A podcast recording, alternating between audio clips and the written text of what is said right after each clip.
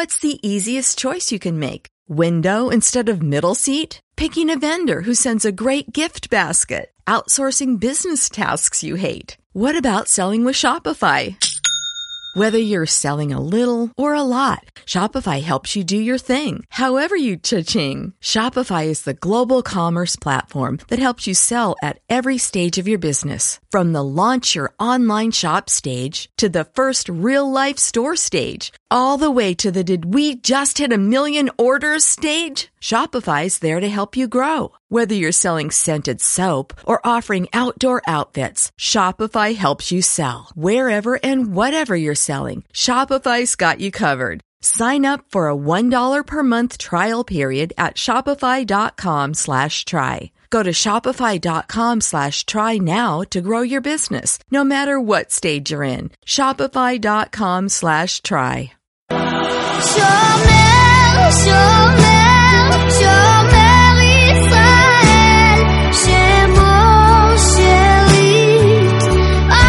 Te damos la cordial bienvenida a tu programa Palabras de Vida Eterna. En esta ocasión vamos a estudiar la carta a los hebreos.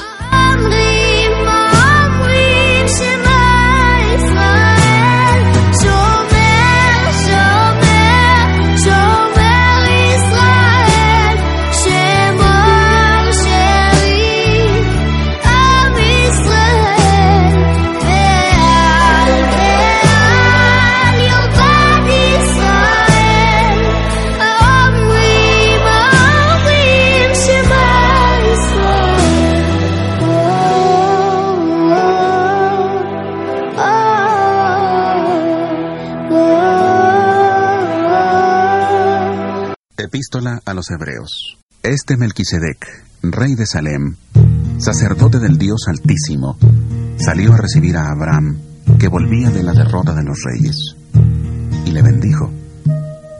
A él asimismo dio Abraham los diezmos de todo. Melquisedec significa primeramente rey de justicia y también rey de Salem, esto es, rey de paz. Nada se sabe de su padre, ni de su madre, ni de sus antepasados, ni tampoco del principio y fin de su vida. Y así, a semejanza del Hijo de Dios, permanece sacerdote para siempre. Considerad, pues, cuán grande era éste, a quien aún Abraham, el patriarca, dio diezmos del botín. Ciertamente, los que de entre los hijos de Leví reciben el sacerdocio, tienen mandamiento de tomar del pueblo los diezmos, según la ley, es decir, de sus hermanos, aunque éstos también hayan salido de los lomos de Abraham.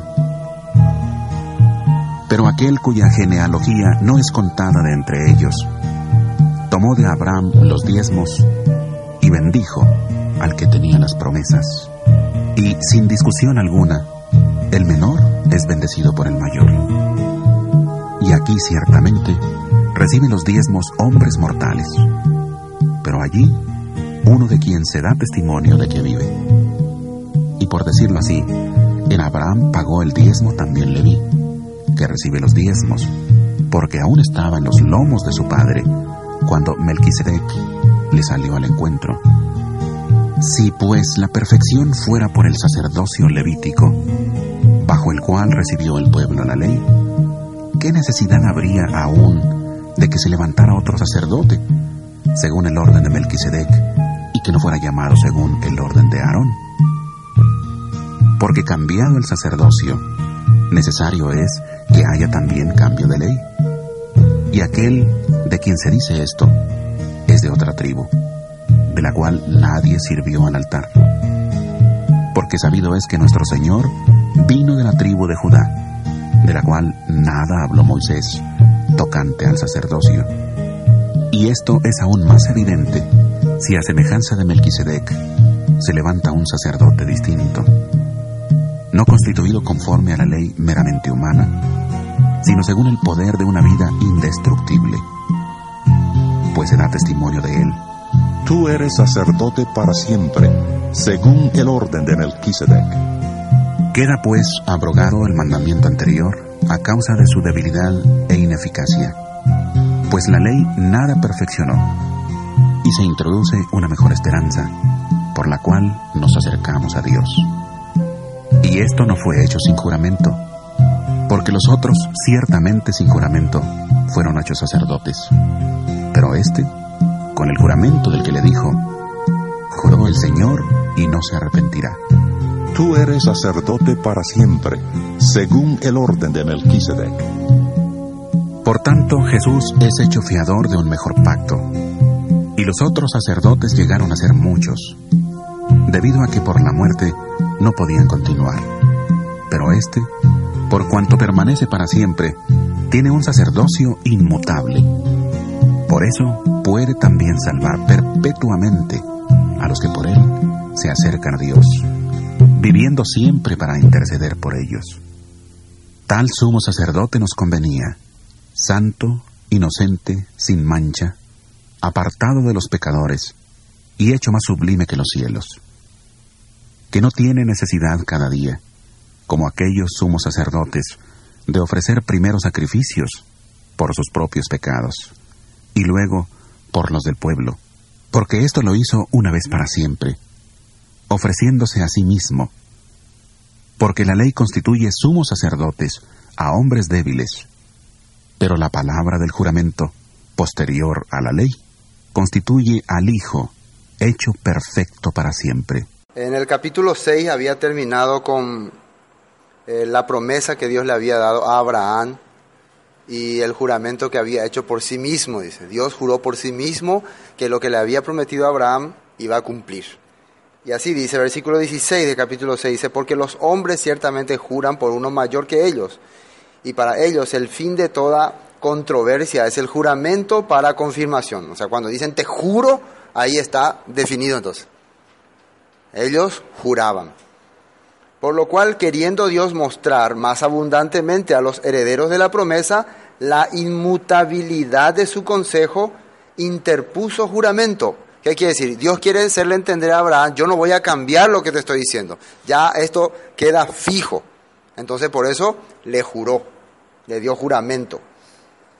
Para que por dos cosas inmutables en las cuales es imposible que Dios mienta, tengamos un fortísimo consuelo los que hemos acudido para asirnos de la esperanza puesta delante de nosotros, la cual tenemos como segura y firme ancla de alma que penetra hasta dentro del velo. Dentro del velo, dice, quiere decir que es una actividad que está haciendo el sumo sacerdote. ¿Sí o no? El sumo sacerdote entraba cada año en el lugar santísimo y hacía un sacrificio y entraba y derramaba, abría el velo del lugar santísimo y derramaba la sangre sobre el altar y obtenía el favor de Dios. Y ahí el pueblo se conectaba con Dios. De eso está hablando. Dice, donde Jesús entró por nosotros como precursor hecho sumo sacerdote para siempre según el orden de Melquisedec. Entonces acá está comparando lo que hizo Aarón, lo que hacía Aarón en el Antiguo Testamento cuando entraba en el tabernáculo y lo que hacen los, los sacerdotes en el templo. Jesús hizo, pero en el lugar santísimo celestial. Y teniendo un orden sacerdotal superior al orden sacerdotal de Aarón. Ese orden sacerdotal se llama orden de Melquisedec. Y ahí terminó el capítulo 6. Y ahora tenemos que saber quién es o qué es esto de Melquisedec, porque nosotros conocemos el orden, orden sacerdotal se puede decir una línea eh, sucesora, así se puede hablar, ¿no? Línea sucesora, esa es la palabra eh, correcta, línea sucesora de eh, sacerdotes. Existe el orden sacerdotal de Aarón, por lo cual la descendencia de Aarón tiene que ocupar, todos sus descendientes tienen que ser sacerdotes. Vamos a ver cómo arranca el capítulo 1 de en el capítulo 7, versículo 1. Porque este Melquisedec, rey de Salem, sacerdote de Dios altísimo, que salió a recibir a Abraham, que volvía de la derrota de los reyes y le bendijo. Así dice, ¿no? Primero, vamos a ya entrar, lo vamos a analizar la palabra Melquisedec. Tiene dos palabras, ¿no? Compuestas, Melquid y Sedec. Melquid es rey y Sedec es justicia.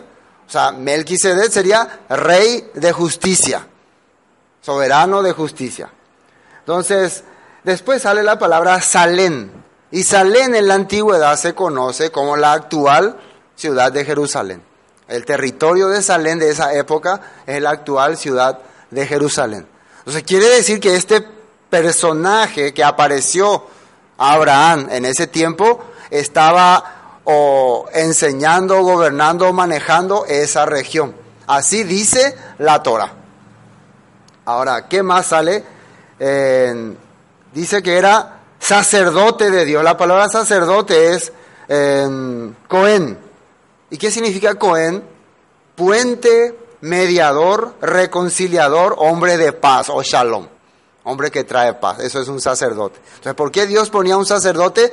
Para reconciliar a su pueblo con eh, Dios. Entonces, aquí está apareciendo justamente en a Abraham, este sacerdote, y vamos a ver un poco en el capítulo, el capítulo 14 de Génesis, lo que está diciendo acerca de él. Después vamos a continuar. Vamos a directamente mirar ahí. Fíjense qué ocurrió ahí. Esto es muy interesante. Abraham fue a pelear contra los reyes que llevaron a su sobrino Lot, ¿no? Y él triunfó en la batalla para liberar a los reyes de Sodoma y Gomorra. Y uno de esos reyes era Kelodaomer, Kelodaomer. Y este rey era antepasado también de, de Abraham, eran de la misma familia. Si ustedes observan Génesis 10 y Génesis 12 salen que era de la misma línea. Bueno, vamos a ver Génesis 14, 17. Cuando volvía de la derrota de Kedorlaomer y de los reyes que con él estaban, salió el rey de Sodoma a recibirle al valle de Sabe. Valle de Sabe es Valle de los Reyes, que es el Valle del Rey, dice. Entonces, Melquisedec, o sea, la palabra Melquisedec es rey de justicia, acá le dice otra vez, rey de eh, Salem, y sacerdote de Dios Altísimo, sacó pan y vino. Qué extraño esto, ¿no? Sacó pan y vino. ¿no? ¿Qué se hace con el pan y vino? Se bendice y también se, es una representación de, de, de unión, de paz, de confraternidad. Versículo 19. Y le bendijo diciendo, bendito sea Abraham del Dios altísimo, creador de los cielos y de la tierra. Y bendito sea el Dios altísimo que entregó tus enemigos en tu mano y le dio a Abraham los diezmos de todo. Hasta ahí aparece en el capítulo eh, 14 de Génesis sobre Melquisedec. No hay otra referencia, no hay otra información, por lo menos aquí en la Torah, sobre este Melquisedec. Pero nosotros estamos viendo que él le da una bendición, o sea, le está dando una, un favor de Dios. Recuerden que un sacerdote es el que une a Dios con el pueblo. Este sacerdote le está dando una bendición, está uniendo su corazón con Dios y está poniendo como eh, representante a Abraham de la escritura, de la palabra. Porque ¿quién es este Melquisedec? Es alguien que imparte justicia, es alguien que impartir justicia quiere decir enseñar la voluntad de Dios, llevar el mensaje de Dios. Eso es impartir justicia. Ahora, ¿de dónde aparece Él? ¿Cómo podemos saber quién es? Dios empieza creando al primer hombre, Adán. ¿Y qué es lo primero que hace con Adán? Le enseña y le da instrucciones. Le da eh, ordenanzas que tiene que hacer. Después le dice que se multiplique y fructifique y que señoree en la tierra. Entonces Adán fue llamado para impartir justicia. ¿Qué quiere decir? Para enseñar la voluntad de Dios. Pero nosotros sabemos ya lo que pasó. ¿Cuál fue la historia? Que Abraham cayó, pecó y Dios le dijo, por cuanto no obedeciste a mi voz, maldita será la tierra por tu causa. Así sale, ¿no? Cayó maldición. Se entregó entonces el poder a eh, Satanás. En ese momento muere su hijo Abel, Caín empieza a apoderarse de, de la tierra, su generación empieza a multiplicarse y el mundo se llena de eh, maldad. Y la Biblia después menciona que Adán tuvo otro hijo. ¿Se acuerdan cómo se llamaba su otro hijo? ¿Eh? Set. Y desde ahí los hombres empezaron otra vez a hacer qué? A invocar a Dios, dice. Entonces con Set otra vez empieza a volver otra vez a aparecer ese, se puede decir, ese linaje de impartir justicia, o sea, de hacer la voluntad de Dios. Y con Set otra vez la humanidad empieza, o un grupo pequeño, a servir a Dios. Y ahí viene la genealogía de Set, después viene Enoch, después viene Cainán, Mahalael, Jared, Enoch, Noé. Vamos hasta Noé. ¿Y qué ocurre con Noé? En el tiempo de Noé, la tierra estaba totalmente corrompida. Y la Biblia, ¿quién dice que era Noé? Según el apóstol Pedro, era pregonero de toda justicia. ¿Qué quiere decir? Él no era solamente un hombre que hizo un arca y llamó animales. Él anduvo llevando el mensaje de Dios a la humanidad. Pero la humanidad no quiso escuchar. Lo que nosotros estamos viendo entonces acá, que hay una secuencia, una, una línea de, de, de hombres que han hecho la voluntad de Dios y han tenido también autoridad, han sido autoridad también. Y la palabra autoridad es lo que le pone en estatus de rey, de gobernador. Han sido gobernantes de un pequeño grupo y han impartido justicia.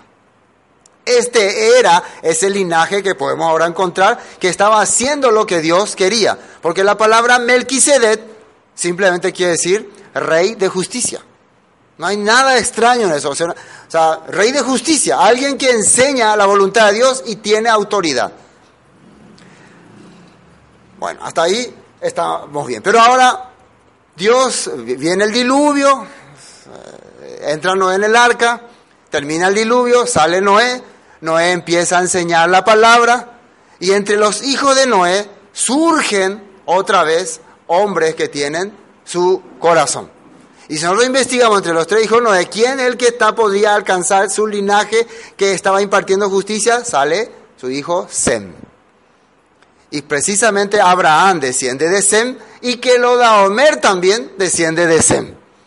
Entonces aquí él viene a, ¿qué era lo que hacía un sacerdote? A reconciliar, porque hubo una guerra entre descendientes, entre misma familia, hubo una batalla, una guerra, y aparece este eh, hombre. Nosotros deducimos, que conste eso, que podría ser eh, Sem del linaje de, de Noé, el que estaría impartiendo justicia. La Biblia no dice así. La Biblia no menciona así, dice que no tiene, que no aparece.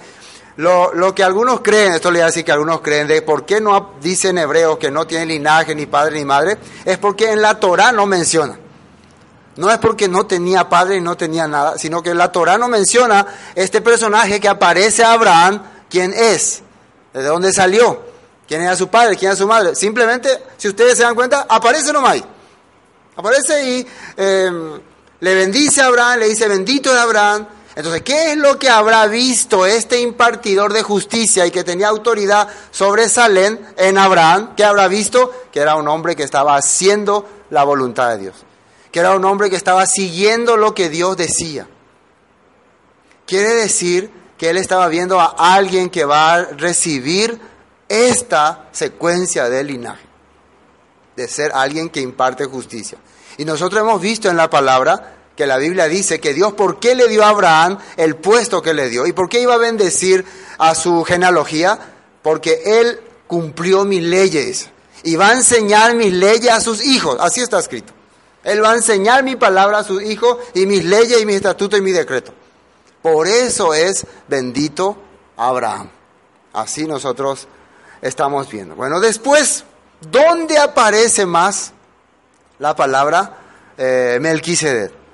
Pasan los años, Abraham, eh, Abraham tiene sus hijos, ustedes conocen toda la historia. Eh, José se van a Egipto, viven 400 años en Egipto. Aparece Moisés, le libera a los israelitas de Egipto. Después Dios quiere bendecir a los israelitas dándole la Torá, pero el pueblo peca delante de Dios. Dios a través de los primogénitos quería bendecir a su pueblo, quería que los primogénitos sean sus sacerdotes, sus autoridades. Pero el pueblo peca, el pueblo transgrede los mandamientos, adora el becerro de oro. Por eso Dios, ¿se acuerdan que hizo Moisés? Rompió las tablas de la ley y volvió a subir. Y cuando volvió a subir, antes de volver a subir, dijo al pueblo, ¿quién está por Dios? ¿Quién quiere servir a Dios? ¿Quién quiere hacer la voluntad de Dios? Y ahí se aparece eh, la tribu de Leví. Ahí aparece la tribu de Leví. Y bueno, y, desde ese momento ellos son consagrados para servir, para ser sumo sacerdote. Pero la diferencia entre este Melquisedec y el sacerdocio de Leví o de Aarón es que el sacerdocio de Aarón era únicamente para el servicio de las cosas de Dios. No tenía autoridad. La autoridad eran implantada por un líder, en ese tiempo llamado juez. Entonces acá no hay un líder eh, político y un líder eh, religioso, sino Dios divide esos cargos. Entonces la parte religiosa se le entrega a Aarón y su descendencia y la parte política al que Dios escogiere. En ese tiempo todavía no estaba establecido alguien de la tribu de Judá. Podía ser, empezó con Josué, después se levantaron varios jueces, ustedes conocen el libro de los jueces, de diferentes tribus se han levantado, se han levantado los que tenían la autoridad para gobernar. Esto es un poco para ver la historia. Pero cuando empieza a aparecer otra vez el término Melquisedec, ¿y quién menciona a través de la escritura? El rey David. Precisamente el rey David empieza otra vez a mencionar ese punto que mientras vamos leyendo esto, vamos a ver. Bueno, otra cosa que aquí ocurre también es que eh, Mel, Abraham le da los diezmos a Melquisedec. Los diezmos, el, el significado del diezmo es, primero, para que la persona no tenga ese corazón de codicia, de que todo es mío, de que entienda que todo lo que recibe es porque Dios le da. Ese es el significado del diezmo, primer punto. Segundo, es para que a través de los diezmos que ellos van a dar, el que está impartiendo justicia pueda sostenerse. Así es, ese es el objetivo si nosotros investigamos en la Biblia. Algunos dicen que en este tiempo ya está abolido el diezmo porque no están más los sacerdotes de Aarón ni, ni los levitas. Pero cuando estamos viendo acá en Génesis, ni existían todavía los levitas, ni existía Aarón, pero Abraham ya estaba dando los diezmos. Inclusive dice que en, en, en Abraham Leví estaba dando los diezmos.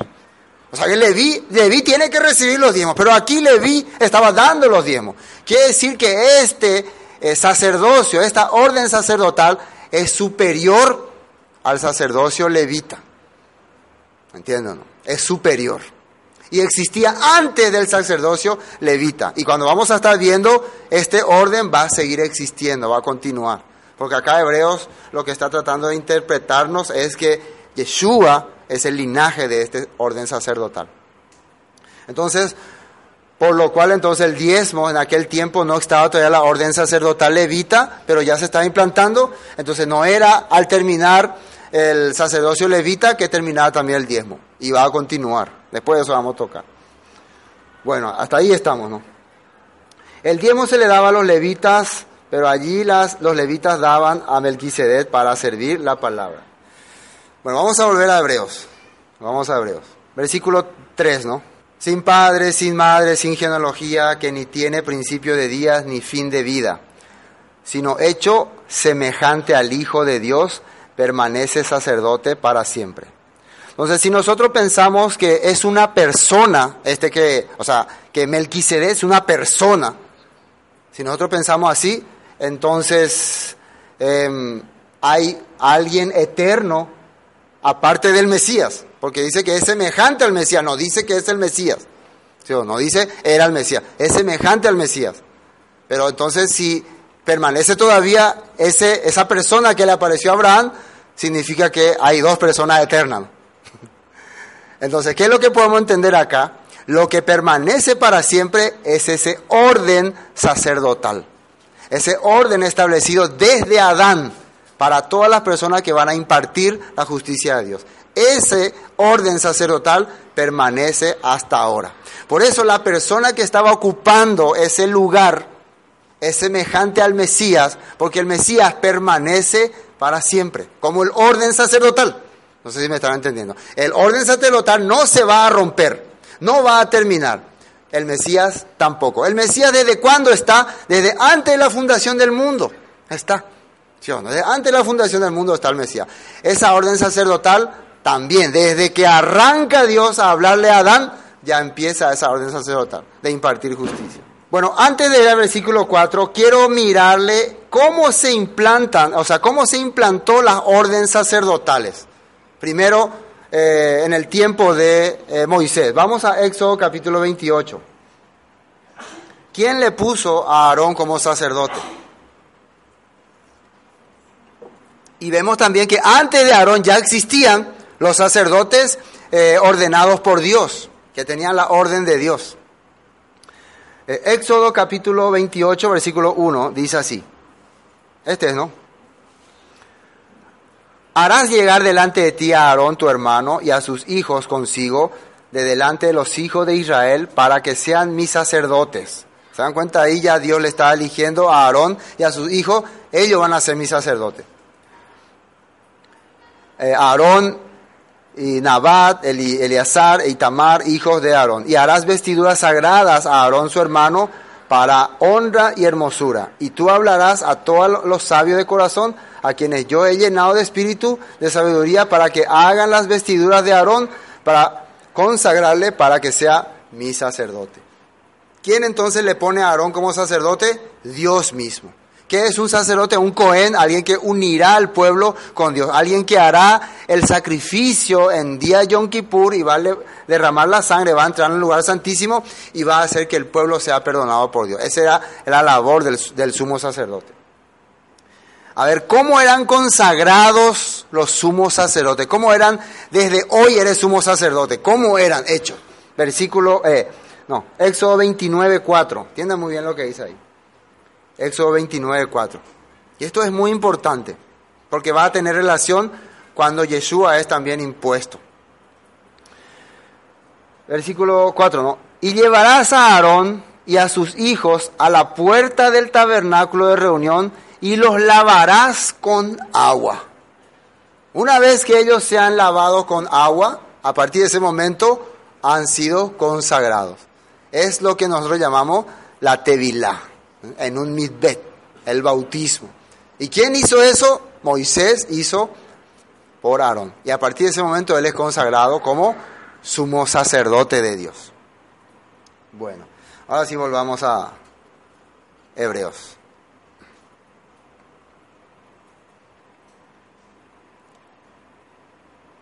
Considerad pues cuán grande era este, está refiriéndose a Melquisedec que le apareció a Abraham, a quien aún Abraham el patriarca dio los diezmos del botín.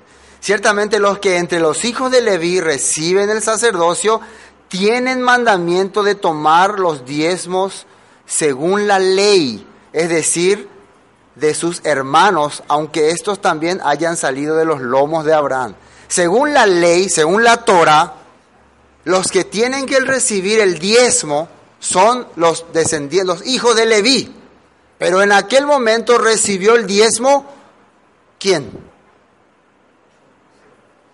Este personaje que estaba eh, bajo el orden de Melquisedec. Y de Melquisedec no habla nada de, ningún nada. Entonces es algo extraño, es algo raro. Además, está mencionando que el propio Leví pagó los diezmos. ¿Cómo? Cuando Abraham pagaba, Leví pagaba. Quiere decir que hay alguien superior a Leví. O sea, hay una orden sacerdotal superior a Leví, que es la orden de Melquisedec. ¿Y qué es Melquisedec? Rey de justicia. Alguien con autoridad y que también va a hacer, impartir justicia o va a unir al pueblo con Dios. Es una orden celestial de la Biblia. Así está hablando Abraham. Esto le está explicando a los hebreos. Está en su Torales. Esto, ustedes saben esto. No pueden negarlo. Versículo 6. Pero aquel cuya genealogía no es contada entre ellos, tomó de Abraham, o sea, cuando dice que no es contada entre ellos, la genealogía de este señor Melquisedec, o esta persona Melquisedec, no aparece en la Torah, no aparece entre los levitas. Ni siquiera existían los levitas. Dice, Pero aquel cuya genealogía no es contada de entre ellos, tomó de Abraham los diezmos y bendijo al que tenía las promesas. Acá aparece, eh, bendijo al que tenía las promesas. Muy importante. Dios le había dado una promesa a Abraham. ¿Cuál es la promesa? Que le iba, que en su simiente serían benditas todas las naciones. También que le iba a dar una tierra, ¿sí una tierra prometida. Eso es muy importante porque quiere decir que este rey de Salem está entendiendo que esa es la bendición para la humanidad, aunque él tiene una orden sacerdotal celestial que viene desde los orígenes, desde el principio. Y como es una, una orden sacerdotal que viene de Dios, claro, tiene que entender, este señor Abraham es el bendito de Dios. No sé si me están entendiendo. Él es el que va a hacer la voluntad de Dios. Por eso el libro de Génesis, a partir del capítulo 12, todo se relaciona con la vida de Abraham. Bueno. Versículo 7. Y sin discusión alguna el menor es bendecido por el mayor. Y aquí ciertamente reciben los diezmos hombres mortales, pero allí uno de quien se da testimonio de que vive. Esto es muy importante. Se da testimonio de que vive. ¿Vive? Pero, ¿quién es? Parece que no vive, ¿no? entonces es un ser eterno también. Es una orden sacerdotal que no desapareció. Y es una persona que cuando dice de quién vive, quiere decir que permanece, porque mientras haya, mientras exista un rey que imparte justicia, ese ser vive, ese ser está. No pueden decir que esta orden sacerdotal fue anulada. Eso es lo que está queriendo decirle eh, el escritor de Hebreo. ¿Y por qué van a entender eso? Porque el rey David, cuando llegó a ser rey, en profecía él menciona este punto y va a hablar de esto. Versículo 9. Y por cierto, y por decirlo así, en Abraham pagó el diezmo también Leví, que recibe los diezmos, porque aún estaba en los lomos de su padre cuando Melquisedec le salió al encuentro. Bueno, sí, eso ya explicamos todo. Si pues la perfección fuera por el sacerdocio levítico, porque bajo él recibió el pueblo la Torah, la ley, sacerdocio levítico. ¿Quién puso el sacerdocio levítico? Dios. Bajo él recibió la Torah. Si nosotros pudiéramos hacernos perfectos bajo ese sacerdocio, aquí hay que entender un punto clave. No estamos hablando de la esencia de la Torah, sino de un orden sacerdotal. Como las personas no captan muy bien eso, confunden que aquí la ley quedó fuera y la ley se anuló y la ley quedó fuera. Acá estamos hablando de un orden sacerdotal. Y fíjense lo que dice. Eh, ¿Qué necesidad habría de que aún se levantase otro sacerdote según el orden de Melquisedec y que no fuese llamado según el orden de Aarón? O sea, si, si Dios estableció a Aarón como su sumo sacerdote para unir al pueblo con Dios, ¿por qué habla de que va a aparecer un sumo sacerdote según otro orden? ¿Por qué habla así? ¿Dónde habla eso? Eso habla en el libro de Salmos, que enseguida vamos a llegar ahí. ¿Por qué dice eso? ¿Qué pasó? Quiere decir que el orden sacerdotal arónico no era los planes de Dios, no estaban los planes de Dios, o no era para que cumpla los planes perfectos de Dios. ¿Para qué estaban entonces? El mismo libro de Hebreo dice, eran sombra. ¿Sí o no? Así dice, ¿no? Eran sombra de lo que iba a acontecer. Recuerden que cuando Moisés erigió el tabernáculo y todas las cosas, dice que él hizo de acuerdo al modelo que Dios le mostró en el cielo. O sea, todo lo que estaban haciendo ellos en la tierra es un modelo que está en el cielo. Entonces, hasta la orden sacerdotal arónica es un modelo de la orden celestial sacerdotal que está en el cielo, que podemos ver que es la orden de Melquisedec, que viene desde los orígenes antiguos, de los primeros patriarcas. Y vemos nosotros por qué Leví fue escogido, ya hemos visto en Éxodo, porque el pueblo pecó, era para los primogénitos. Pero los primogénitos desecharon la palabra y el pueblo de Leví aceptó y fue consagrado. Bueno, versículo eh, 12. Y acá, el 12 vamos a quedarnos un poquito. Porque cambiado el sacerdocio, necesario es que también, no, que haya también cambio de ley. Ya. Acá está mencionando que se cambió el sacerdocio. ¿Entendieron ya qué es sacerdocio? ¿De qué sacerdocio estamos hablando? ¿Qué sacerdocio estamos hablando? Sacerdocio según la orden de Aarón que viene de la tribu de Leví. Dice que ese sacerdocio se va a cambiar, es cambiado, va a ser quitado, va a ser puesto a un lado. Entonces, si es cambiado, también hay que cambiar la ley. Pero aquí la palabra cambiado, cuando uno busca en el griego, encuentra esta palabra. Cambio quiere decir metatesis, metatesis en el griego. Y metatesis quiere decir transferencia, transferir.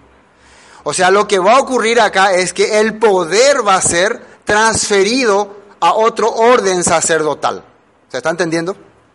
El poder, la autoridad que tenía el orden arónico va a ser transferido a la orden de Melquisedec.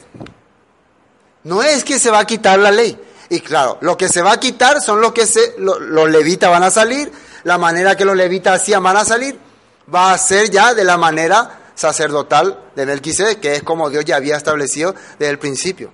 Quiere decir esto, que lo que va a salir son los sacrificios, los animales, lo que se llevaba al templo, todo eso es lo que va a salir. Y va a ocupar otro lugar, entonces va a haber otro tipo de sacrificio. Y nosotros sabemos cuál fue ese sacrificio, el que Jesús hizo en la cruz.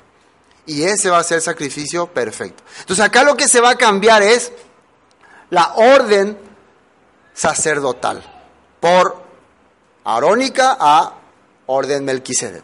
Porque la orden arónica era, eh, y ahí va a decir, débil, era ineficiente, era incapaz de cambiar a la persona. ¿Por qué? Porque era sombra. Pegale un poco con tu sombra a alguien. Así, por ejemplo, hacer tu sombra ahí, ¡pum! Dale, con tu sombra nomás. ¿Le va a doler?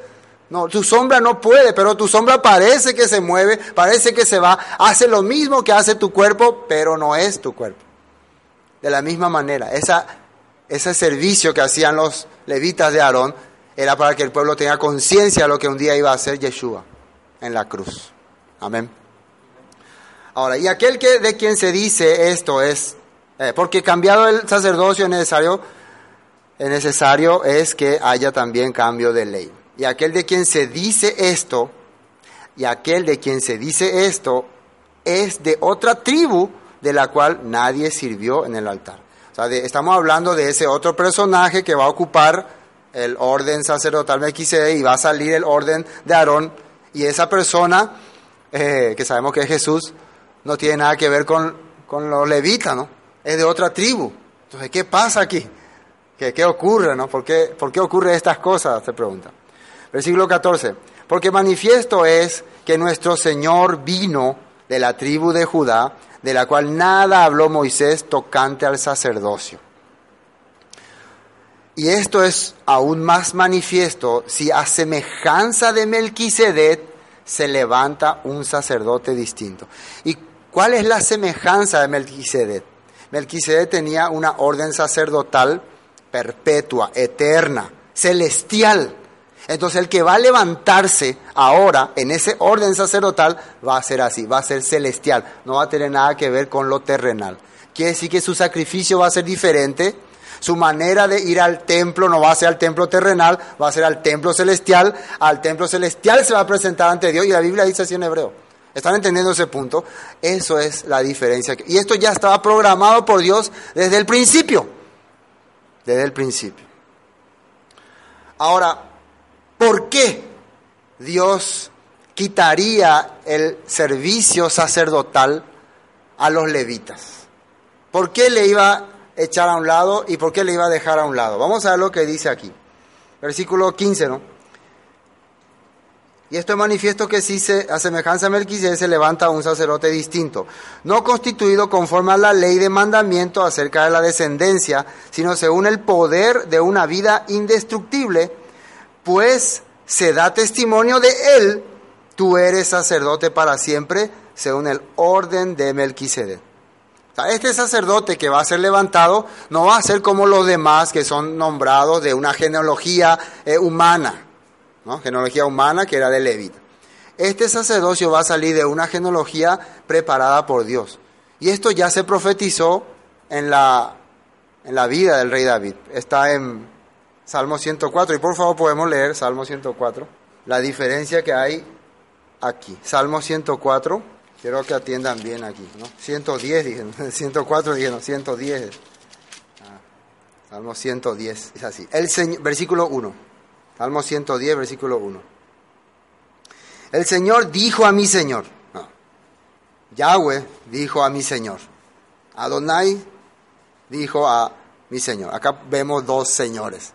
Acá dice Jehová dijo a mi Señor, está diciendo el rey David, siéntate a mi diestra hasta que ponga a tus enemigos por estrado de tus pies. Dios le está hablando a su hijo, Eguapú se quiere, ¿no? Hasta que le ponga al enemigo, cuera por oñesuanan de, de, estrado, de, estrado de tus pies. Así está diciendo David. Después, el Señor enviará desde Sión la vara de tu poder. Desde Sión, Sión es Jerusalén. Domina, domina en medio de tus enemigos. Tu pueblo se te ofrecerá voluntariamente el día de tu poder. El pueblo de Dios ese día no va a ser obligado a servirle. Yo quiero servirte. Esa es la diferencia, ¿no? En un rey eh, dictador y un, un, rey que gana el corazón de su pueblo. Este rey no va a decirle, tienen que obedecerme o los mato. La gente va a querer someterse a él. Esa es la diferencia, ¿o no? Igual en la vida espiritual, nosotros no tenemos que ser obligados a creer en algo. Nosotros tenemos que querer creer porque sabemos que es la voluntad de Dios. Eso es lo correcto. En la hermosura de tu santidad, desde el seno de la aurora, tienes tú el rocío de tu juventud. Juró el Señor y no se arrepentirá, le está diciendo David, tú eres sacerdote para siempre, tú eres sacerdote para siempre, según el orden de Melquisedec.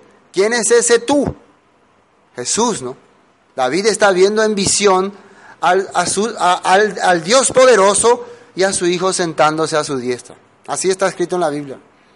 Y le está diciendo Dios a su hijo, tú serás sacerdote para siempre según el orden de Melquisedec, la orden que Dios estableció desde el principio y la orden sacerdotal que va a hacer el sacrificio celestial en el tabernáculo celestial y en la presencia de Dios. Sí le juro. Aquí está la promesa, juramento.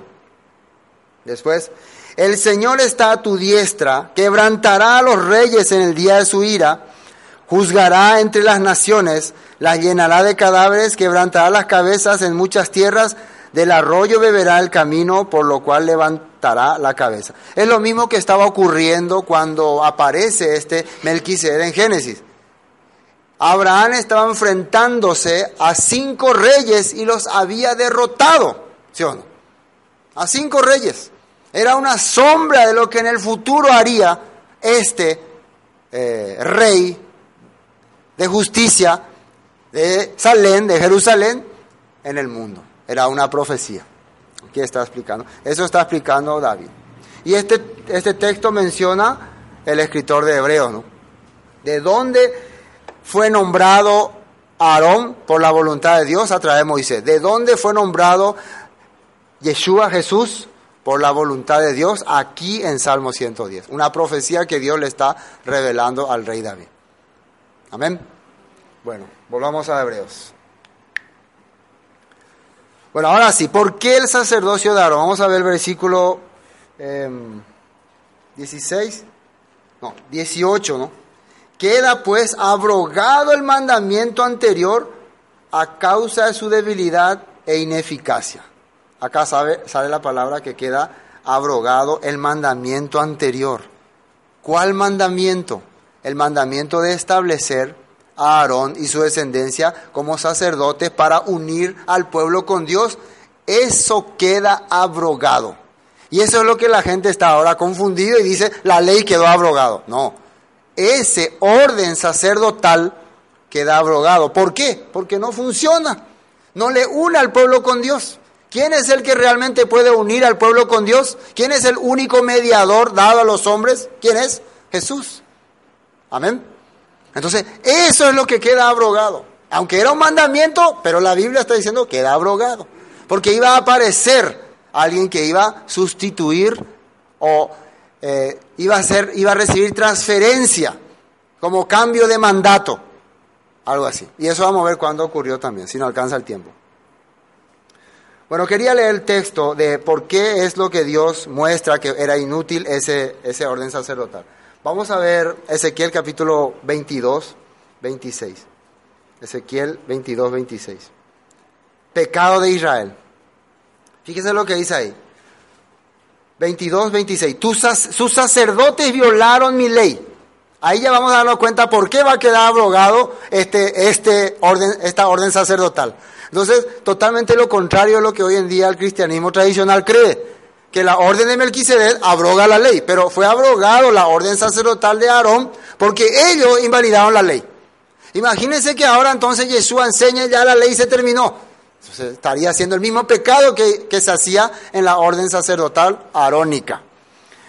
26. De sus sacerdotes, que eran de la orden de Aarón, violaron mi ley y contaminaron mi santuario. Entre lo santo y lo profano no hicieron diferencia ni distinguieron entre lo inmundo y lo, y lo limpio. Y de mis días de reposo apartaron sus ojos y yo he sido profanado en medio de ellos. Sus príncipes, sus reyes, en medio de ella, son como lobos que arrebatan presa derramando sangre para destruir las almas, para obtener ganancia de justicia. Se dan cuenta que acá está hablando tanto del sacerdote como del príncipe, representa al rey.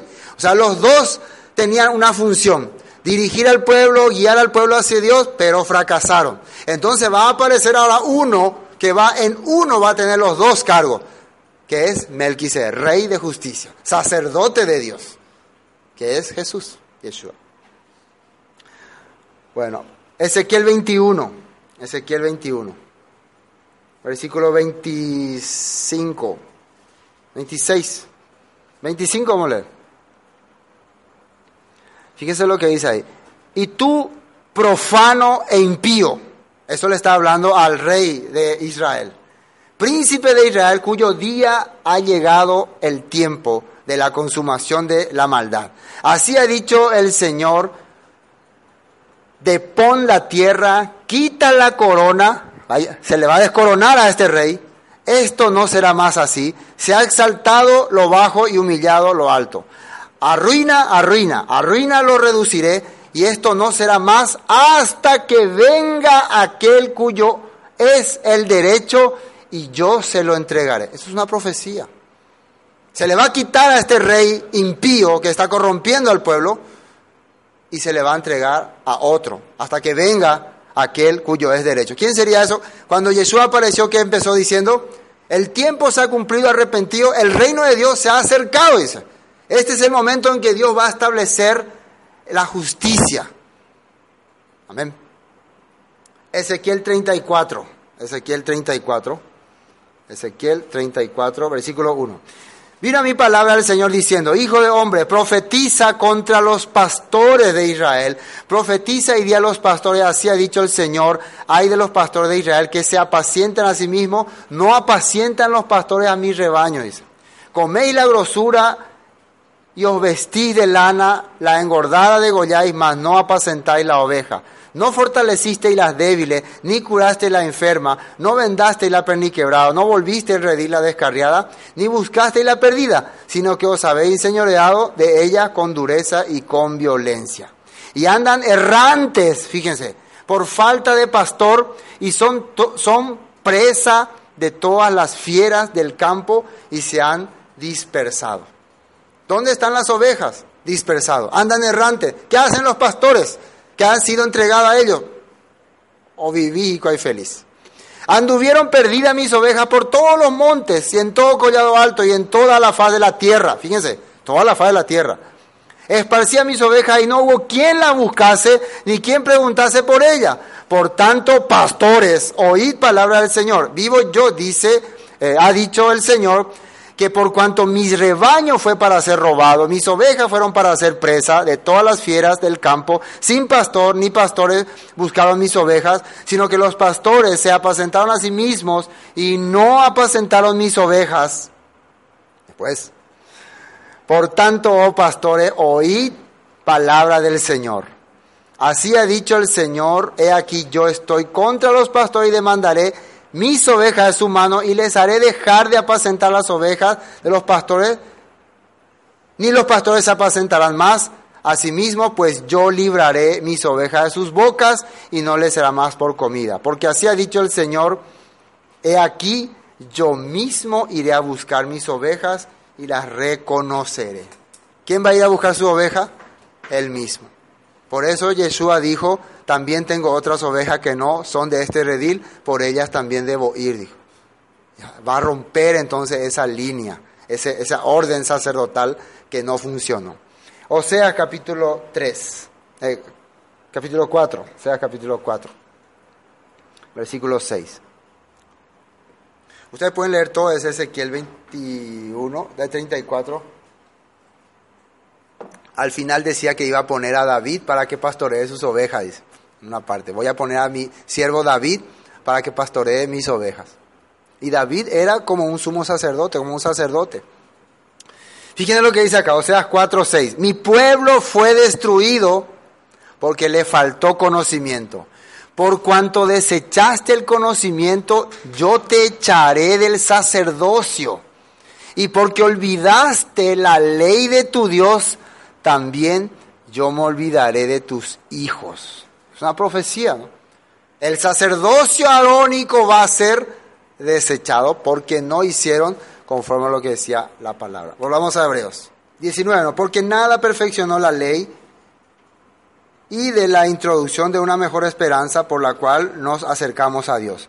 Y esto no fue hecho sin juramento, porque los otros ciertamente sin juramento fueron hechos sacerdotes, pero este con el juramento de que le dijo, juro el Señor y no se arrepentirá, tú eres sacerdote para siempre, según el orden de Melquisedec.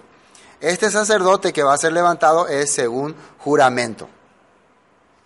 Y lo que nosotros tenemos que entender, quién, y esto eh, voy a explicar rápido porque me falta el tiempo. Cuando nació Juan el Bautista, según Lucas capítulo 1, ustedes pueden leer todo el capítulo, dice que sus padres eran eh, Zacarías y Elizabeth, y ellos eran de la clase de Abías, Abías, era de la orden sacerdotal arónica. O sea, Juan el Bautista era un descendiente de una orden sacerdotal arónica de la clase de Abías. Y los padres de Juan el Bautista, dice la Biblia, Lucas capítulo 1, eran justos delante de Dios. ¿Qué quiere decir? Sadik. Vivían conforme a los mandamientos de Dios y conforme a esos mandamientos le enseñaron y le hablaron y le criaron a su hijo. Cuando su hijo fue grande, por herencia y por linaje, ¿él qué tiene que ser? Sacerdote. Entonces, ¿dónde tiene que estar él ministrando? ¿Dónde ministraba el papá de Juan Bautista? En el templo. Entonces, ¿dónde tenía que estar ministrando Juan Bautista? En el templo. Pero ¿dónde estaba Juan Bautista ministrando? En el desierto, en las afueras, afuera. Porque él quería que el pueblo salga de Jerusalén, porque Jerusalén ya estaba corrompido. Ya no había sacerdote ahí del linaje correcto, ya eran puestos por política. Los sacerdotes eran impuestos por la política. Ya no predicaban la palabra, ya no hacían la voluntad de Dios. Entonces Juan Bautista estaba llamando al arrepentimiento, al que vuelvan al Dios verdadero. Recuerden, ¿de qué orden sacerdotal era Juan Bautista? Arónica de la clase de Abías. Entonces, de repente viene Yeshua a su presencia. ¿Sí o no? Se acerca en el río Jordán. Y ahí aparece. Y Juan el Bautista se sorprende. Yo necesito ser bautizado por ti, tú vienes a mí. Él no entendía qué estaba pasando ahí.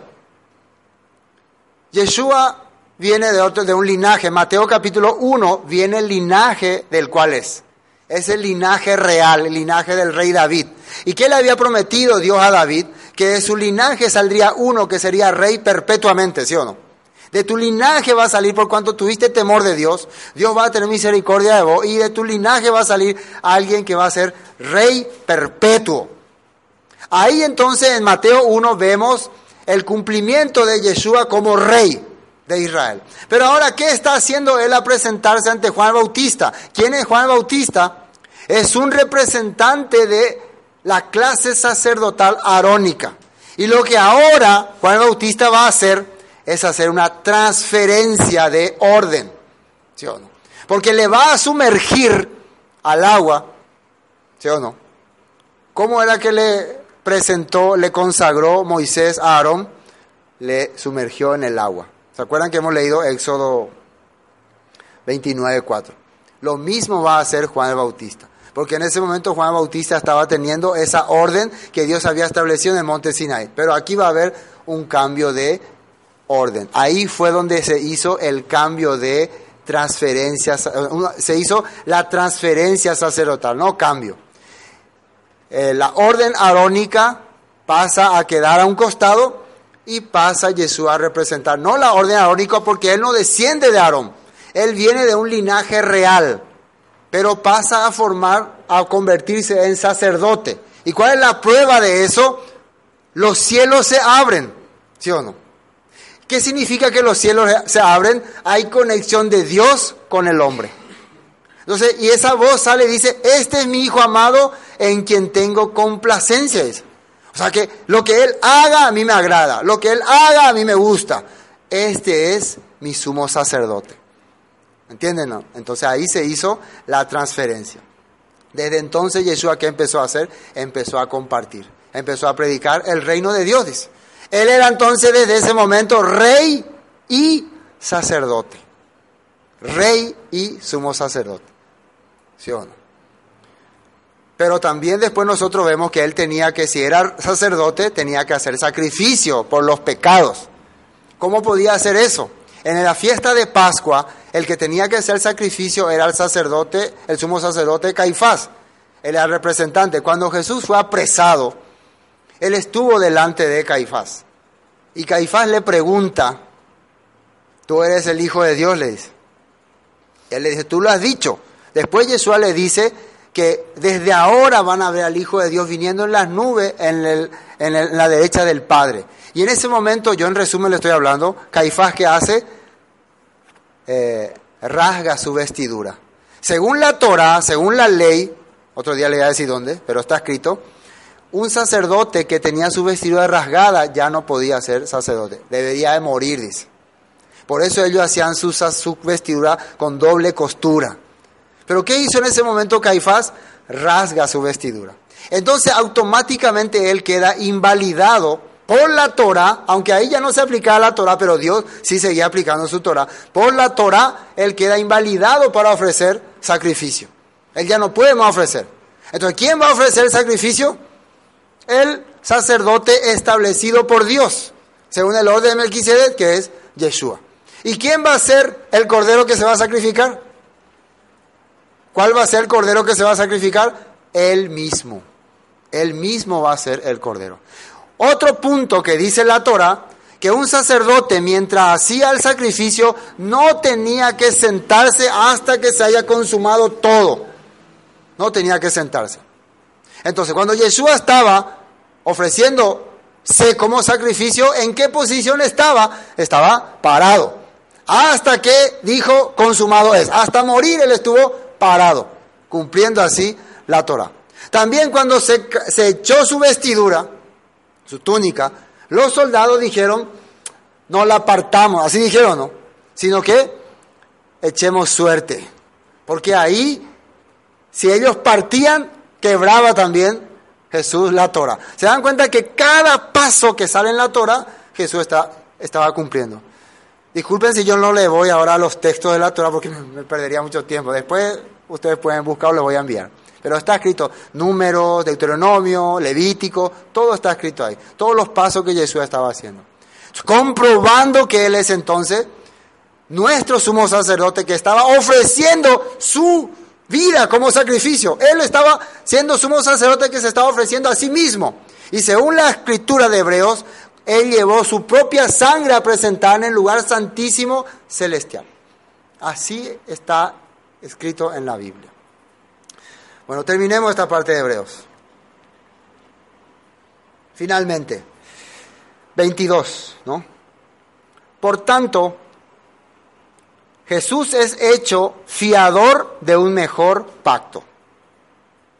¿Se dan cuenta? Fiador de un mejor pacto, una mejor alianza. No es que sacan los mandamientos, sino algo más estable, algo, más firme, algo que se va directamente hacia Dios, algo perpetuo.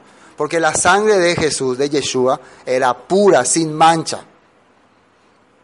Y los otros sacerdotes llegaron a ser muchos debido a que por la muerte no podían continuar. La pregunta, ¿por qué ellos no podían continuar? ¿Y por qué morían ellos? ¿Qué es lo que trajo a la humanidad la muerte? O sea, ¿qué le, el pecado, ¿no? O sea que estos sacerdotes, por más consagrados que sean, tenían que morir, porque eran descendientes de Arán, tenían el pecado. Pero este sumo sacerdote, según el orden de aunque muere, se levanta otra vez. Puede continuar su trabajo. Es eh, inmortal. Quiere decir que el sacrificio que haga Él por nuestros pecados va a ser perpetuo también. ¿Sí o no? Va a ser perpetuo. Mas este, por cuanto permanece para siempre, tiene un sacerdocio inmutable. Ahora, ¿qué significa la palabra sacerdote? Cohen, ¿no? ¿Qué era Cohen? Puente, mediador, reconciliador, shalom. Reconciliador. Entonces, la reconciliación que está haciendo Yeshua ahora es perpetua. El puente que nos está abriendo hacia Dios es perpetuo. ¿Se está entendiendo? No? Es algo que no va a romperse más.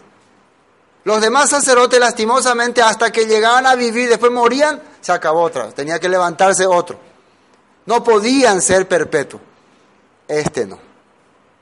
25, por el cual puede también salvar, fíjense, perpetuamente a los que por él se acercan a Dios, viviendo siempre para interceder por él. Nosotros podemos clamar, pedirle, eh, constantemente porque Él es nuestro mediador y no nos va a abandonar, nunca. Amén. Sí, no nos va a abandonar ni nos pide más ofrecer sacrificio. Anteriormente, cada año se tenía que ofrecer sacrificio. Quiere decir que, lo que se, los sacrificios que se hicieron y el siguiente año ya quedaron invalidados. Pero este sacrificio fue una vez y para siempre. Eso es una bendición para nosotros, porque el creer en Yeshua, creer en Jesús, nos hace entender que nosotros estamos conectados con Dios, porque Él es nuestro sumo sacerdote, nuestro puente, nuestro reconciliador. Amén. Porque tal sumo sacerdote nos convenía santo, ¿qué significa santo? Apartado. ¿Y apartado de qué? Del pecado. Jesús no tenía pecado. Lastimosamente todos los demás sumos sacerdotes eran pecadores. Apartado, inocente, sin mancha, apartado de los pecadores y hecho sublime y hecho más sublime que los cielos, que no tiene necesidad cada día como aquellos sumos sacerdotes de ofrecer primero sacrificio por sus propios pecados y luego por los del pueblo, porque esto lo hizo una vez para siempre, ofreciéndose a sí mismo. Él no necesita, los sacerdotes de Aarón primero tenían que hacer sacrificio por ellos, porque eran pecadores para estar limpios, y después por el pueblo. Pero Yeshua no tenía necesidad de hacer sacrificio por él porque no tiene pecado. Y el sacrificio que él hizo por el pueblo ya lo hizo una vez, no necesita repetirlo, porque él es eterno. Amén. Porque la ley, o sea, la Torah, refiriéndose al sacerdocio, ahí, ahora, ¿se dan cuenta que ahora ya entendemos de qué está hablando? Cuando dice, porque la ley no se está refiriendo a los diez mandamientos, ni a no robará, no matará, no se está refiriendo a eso, ni a la ley kosher, ni a la ley Shabbat, se está refiriendo a la ley sacerdotal que está en la Torah, ciertamente. Porque la ley constituye sumos sacerdotes a débiles hombres. ¿Cuál es la ley que constituye a los sacerdotes? La ley que está escrito en Levítico, Éxodo, que hemos leído. De eso se está hablando. Pero la palabra del juramento, ¿Y cuál es la palabra del juramento? Lo que Dios le reveló, lo que Dios le reveló a David. Dios le reveló a David que iba a levantarse su Señor como sacerdote según una orden que ya estaba en la Torá, que ya apareció en Génesis, que ya se le presentó a Abraham, que es una orden sacerdotal celestial eterna. Eso Dios le reveló a David. Porque algunos dicen, ah, David habló, pero lo que David habló no estaba en la Torah. Estaba en la Torah. Solamente que en la Torah no comprendíamos. Ahora David nos hizo comprender por revelación. Y David era un hombre, según la Biblia, conforme al corazón de Dios. Él era un profeta también. Era un rey de justicia. Bueno, porque la ley constituye somos sacerdotes débiles, a, a débiles hombres, pero la palabra del juramento posterior a la ley, al Hijo hecho perfecto para siempre. ¿Cuál fue la palabra del juramento? Lo que Dios le reveló a David. Amén. Bueno, creo que pudimos entender. Entonces, en conclusión, este Melquisedec no es un ser en exclusivo ahí en Génesis capítulo 14. Es una orden sacerdotal que estaba siendo preparada para llegar hasta aquí, para llegar hasta el Mesías. Por eso dice que vive, porque al existir esa orden sacerdotal, todos los que estuvieron ocupando, si ocupaban ese lugar, eran sombra de Yeshua. Amén. Iban hacia ese punto.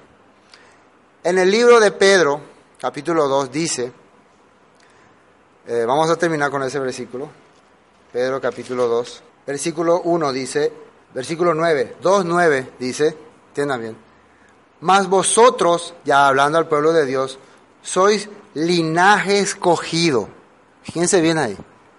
Pedro está hablando ya al pueblo que ha creído en Yeshua, que ha creído en su sangre, que ha, sido redimido por su sangre, que son linaje escogido. ¿Qué es linaje? Linaje es algo que viene del pasado. Significa que al creer en Jesús, nosotros entramos en un linaje real y sacerdotal también. ¿Entienden? Y así está diciendo. Mas vosotros sois linaje escogido, real sacerdocio. No solamente está hablando de eh, sacerdote, sino también de autoridad. Por eso es que Jesús dice que en el reino Él nos va a dar para juzgar, va a poner a los escogidos para que reinen con Él. Así está es, es, escrito. ¿no? Y también para compartir, para hacer eh, luz que brille. Acá dice, mas vosotros sois linaje escogido, real sacerdocio, nación kadosh, nación apartada, pueblo adquirido por Dios, para que anunciéis, pregonero de justicia, dice, las virtudes de aquel que os llamó de las tinieblas a su luz admirable. Hoy nosotros podemos decir que hemos heredado esa orden sacerdotal para el servicio de las demás personas. ¿Me están entendiendo? Por eso, si nosotros estamos recibiendo esa orden sacerdotal, no es que somos Melquisedec, no es que somos rey de Salén, porque si no alguno estará. Recuerden que los levitas, solamente la generación de, de Aarón eran sumo sacerdote. Los demás servían ahí, pero no eran sumo sacerdote. Nosotros hemos sido adquiridos en esa orden sacerdotal para el servicio de Dios, para servir a Dios. Pero no, no por eso vamos a decir, soy Melquisedec, soy. No. Soy alguien que está para servir en esa orden sacerdotal. ¿Qué quiere decir? Tengo que anunciar la justicia de Dios, la justicia del reino. Y eso es lo que nosotros estamos haciendo. Ya no en la orden sacerdotal levita o arónica. Por eso no estamos enseñando eh, a hacer sacrificio ni a, a matar cordero, porque eso ya quedó atrás. Ahora nosotros estamos predicando el sacrificio hecho por Jesús en la cruz y su redención para que nosotros podamos ser parte del reino. ¿Se entiende no? Entonces, al hacer esas cosas, al hacer esa actividad, nosotros estamos convirtiéndonos en pregoneros de justicia. Y cuando estamos predicando la palabra, muchas veces algunos tenemos que usar todo nuestro tiempo. ¿Sí o no? Constantemente todo el tiempo, como los levitas en aquel tiempo. El fin de los diezmos en este tiempo, ¿cuál será? La misma, mismo objetivo, servir a Dios, nada más. Los diezmos no son para quitarle a la gente, para robarle a la gente, porque Abraham, él quiso dar los diezmos. ¿Sí o no? Abraham, él sintió corazón de entregarle a Melquisedec en aquel tiempo. Pero hoy en día las personas han negociado de eso, han hecho un negocio, y la gente, aunque no tiene el corazón de, de servir, de dar, pero es obligado a dar. Entonces no funciona. Eso es muy importante también que se aclare y que se entienda. Alegría, felicidad, como al rey de Salem. ¿Me están entendiendo ese punto? Pero hoy en día muchos utilizan estos puntos para someter a las personas a su voluntad. Bueno, eso es aclaración. Hoy hasta aquí vamos a compartir.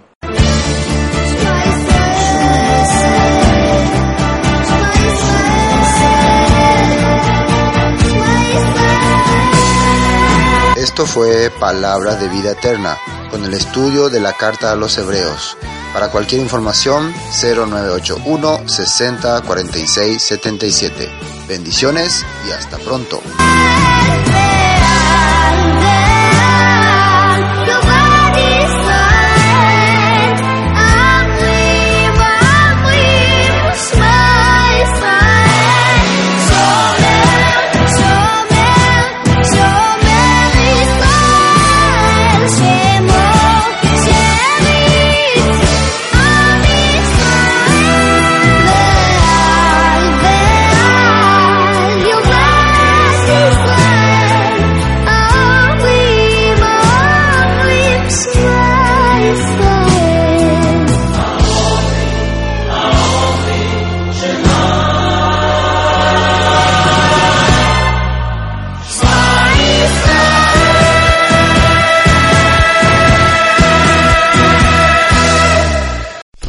Drive a vehicle so reliable it's backed by a 10-year, 100,000-mile limited warranty, you stop thinking about what you can't do and start doing what you never thought possible. Visit your local Kia dealer today to see what you're capable of in a vehicle that inspires confidence around every corner. Kia, movement that inspires. Call 800-333-4KIA for details. Always drive safely. Limited inventory available. Warranties include 10-year 100,000 mile powertrain and 5-year 60,000 mile basic. Warranties are limited. See retailer for details.